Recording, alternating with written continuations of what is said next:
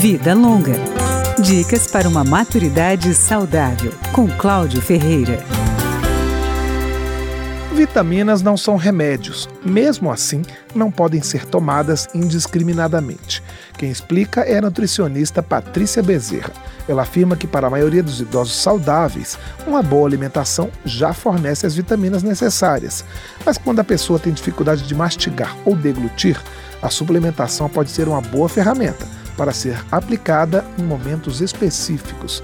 Patrícia Bezerra diz que ao optar pela suplementação de vitaminas, é preciso avaliar o que está levando o idoso a ter a deficiência. Às vezes eu posso precisar de mais ferro, às vezes de vitaminas do complexo B, às vezes a necessidade pode ser de vitamina D, enfim, eu preciso avaliar qual é a ingestão dele, qual é a necessidade e qual nutriente especificamente ele precisa repor ou não. Quando a gente fala de suplementação, não é a mesma para todas as pessoas. A orientação é só usar vitaminas indicadas por um médico ou um nutricionista. Difícil é resistir à facilidade de comprar suplementos, tanto no comércio quanto nos sites da internet.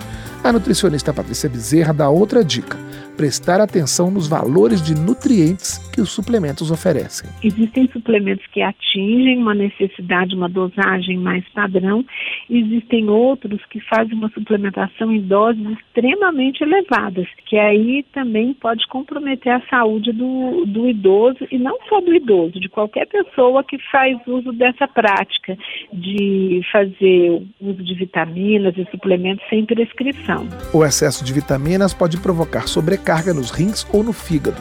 As vitaminas também podem interagir negativamente com os remédios que o idoso já toma. Por isso, a indicação que o profissional de saúde faz de quais vitaminas tomar leva em conta a faixa etária do paciente.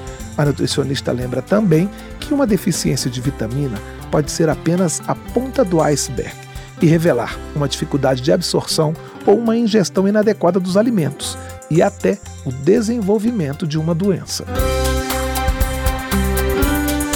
Vida Longa, com Cláudio Ferreira.